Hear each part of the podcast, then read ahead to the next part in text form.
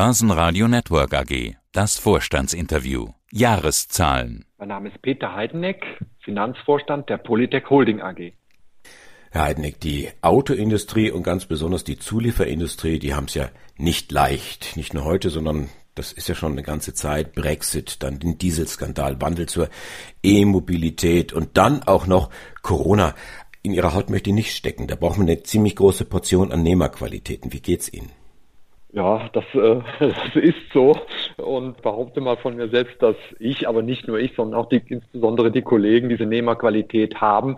Ich glaube, sonst wären wir allesamt nicht in dieser Industrie. Es ist so, dass wir uns auf diese Herausforderungen, die in rascher Folge, wie Sie nannten, auf uns zugekommen sind, halt auch in extrem schneller Zeit einstellen müssen. Wir haben das getan, indem wir sehr früh und auch sehr nachhaltig unsere Gruppe restrukturiert haben. Wir haben in den letzten rund anderthalb Jahren sechs Produktionswerke geschlossen bzw. stillgelegt von knapp 30, die wir ehedem hatten. Wir haben dadurch natürlich auch unsere unsere Personalkosten deutlich reduziert, aber insbesondere auch die Strukturkosten nachhaltig aus unserem Investment Case, aus unserem Geschäftsbetrieb herausgenommen und sind daher wieder gut aufgestellt für eine veränderte Situation in der Automotive-Branche, die ja insbesondere auch durch die Transformation des Antriebsstrangs und anderer Transformationspunkte gekennzeichnet ist.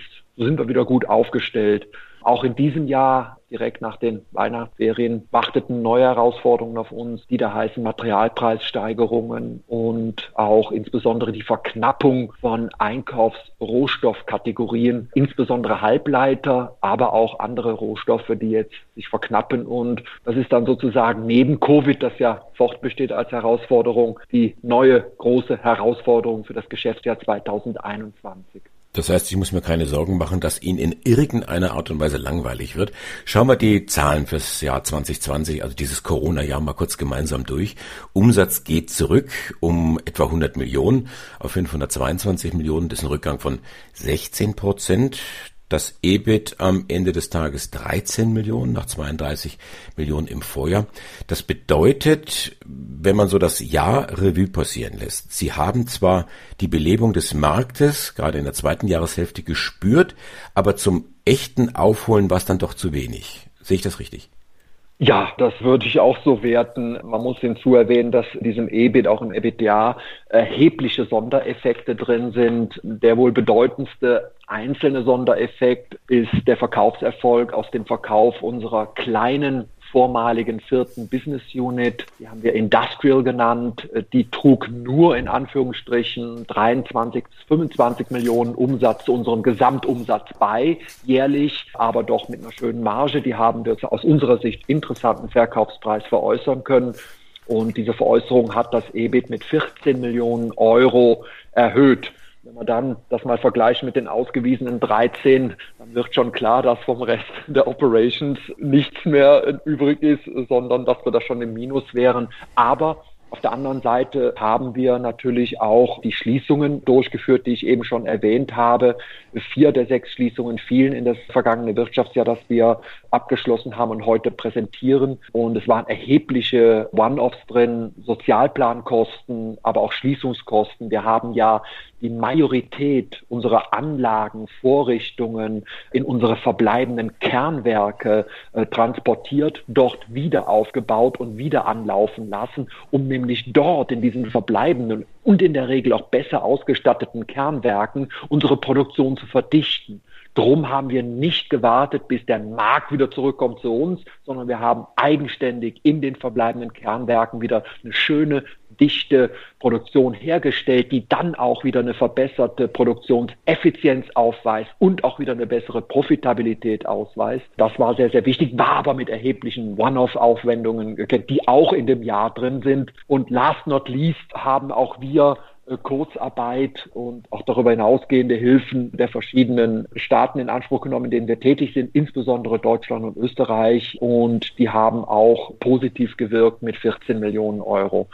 Also erhebliche Sondereffekte, die wir in dem Jahr zu verarbeiten hatten. Und von daher schließe ich mich Ihrer Wertung voll und ganz an. So ein Verkauf von Geschäftsbereichen, auch wenn Sie jetzt sagen, ja, das war was, was kleineres, vielleicht ein Randbereich, die, die Börse und vor allen Dingen wir Journalisten sind ja da gnadenlos.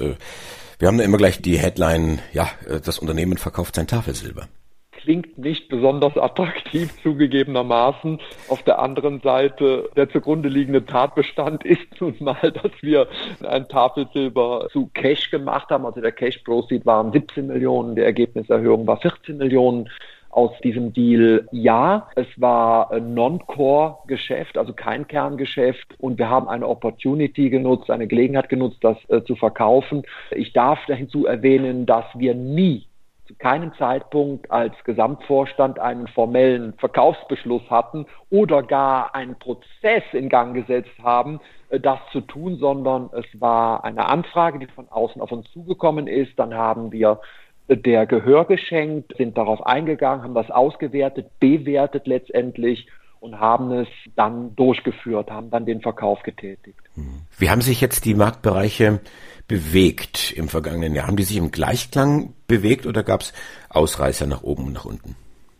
Ja, also wir haben besonders stark gelitten im Geschäft mit Personenkraftwagen, aber auch dicht gefolgt von den Lastkraftwagen aller Kategorien. Am besten gehalten könnte man sagen, da gab es natürlich auch dann noch leichte Dellen im Geschäft, hat sich das nicht automotive Geschäft, insbesondere auch, weil wir dort mit einem bedeutenden Kunden aus unserer Sicht zusammenarbeiten, der eine logistische Transportsysteme in der Food Chain, also für die Bereitstellung von Lebensmitteln betreibt als sein Geschäftsmodell. Und das ist natürlich gerade in der Krise besonders floriert, weil eines durften wir ja stets, das ist in die Supermärkte gehen und äh, Frischwaren, um wenn man schon nicht das Haus verlassen kann, dann wenigstens ein leckeres Essen zuzubereiten. Die waren natürlich gefragt. Das war ein ganz großes Glück, dass wir auch da beteiligt sind und insofern wenigstens bestimmte Punkte hatten, wo wir in der Krise nicht betroffen waren. Und wir müssen jetzt alle Gedanken machen, wie wir diese Corona-Pfunde dann wieder runterbekommen, wenn wir schon nicht raus dürfen, aber wenigstens gut essen. Ich habe mit etwas Verwunderung gelesen, dass Sie trotz allem eine Dividende bezahlen. 30 Cent. Wäre es nicht geschickter, das Geld lieber zusammenzuhalten? Ja, das äh, könnte man so werten, aber Sie haben ja auch gelesen, dass wir das Jahr abgeschlossen haben mit mehr als 90 Millionen Euro an liquiden Mitteln. Ich mag vielleicht hinzu erwähnen, dass das liquide Mittel sind, die weit überwiegend uns auch hier in der Heimat als äh, Politik Holding Management zur Verfügung stehen und keinesfalls irgendwelche Cash oder Cash gleichen Mittel sind in fernen Landen, äh, auf die ich keinen Zugriff hätte. Also echter Cash. Das heißt also, das Vermögen ist da.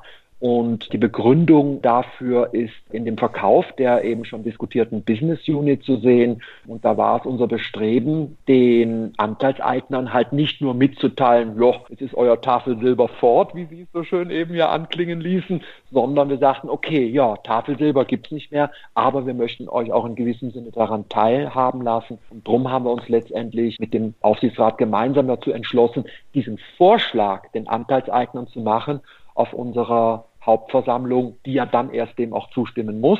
Damit rechnen wir natürlich, sonst hätten wir den Vorschlag nicht formuliert. Und so ist das zu werten. Das bedeutet auf der anderen Seite aber auch, dass unsere Dividendenpolitik die da heißt, dass wir danach streben, 25 bis 30 Prozent unserer jährlichen zur Verfügung stehenden Nettoerlöse an unsere Anteilseigner auszuschütten, dass die auch unberührt bleibt. Das heißt also, es ist ein sehr besonderes Moment gewesen, dass wir diese Business Unit verkauft haben, die ja auch das Substrat der Gründung der Polytech Holding AG war im Jahre 1986, also ein ganz besonderes Kleinod. Und das sozusagen haben wir die Aktionäre positiv spüren lassen wollen. Ich sehe keinen zweiten Teil unseres Geschäftes, den, wenn wir ihr veräußerten, wieder zu einer quasi Dividendenerhöhung führen würde.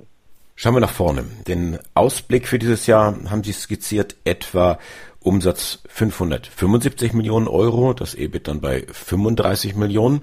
Wie sind denn die ersten drei Monate gelaufen? Wir haben ja jetzt schon Mitte, fast Ende April. Wie hat sich denn die Auftragslage diesbezüglich auch entwickelt? Genaues nennen darf ich Ihnen nicht, denn wir werden äh, morgen in zwei Wochen am 7.5. unsere ersten Quartalsergebnisse bekannt geben.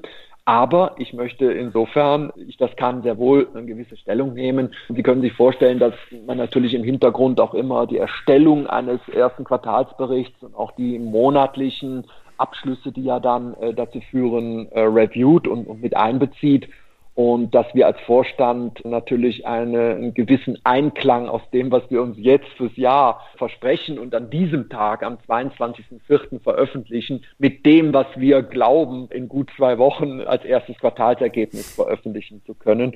Das sollte ja dann noch aus unserer Sicht einen gewissen Einklang sein. Also so viel möchte ich Ihnen da schon mitgeben.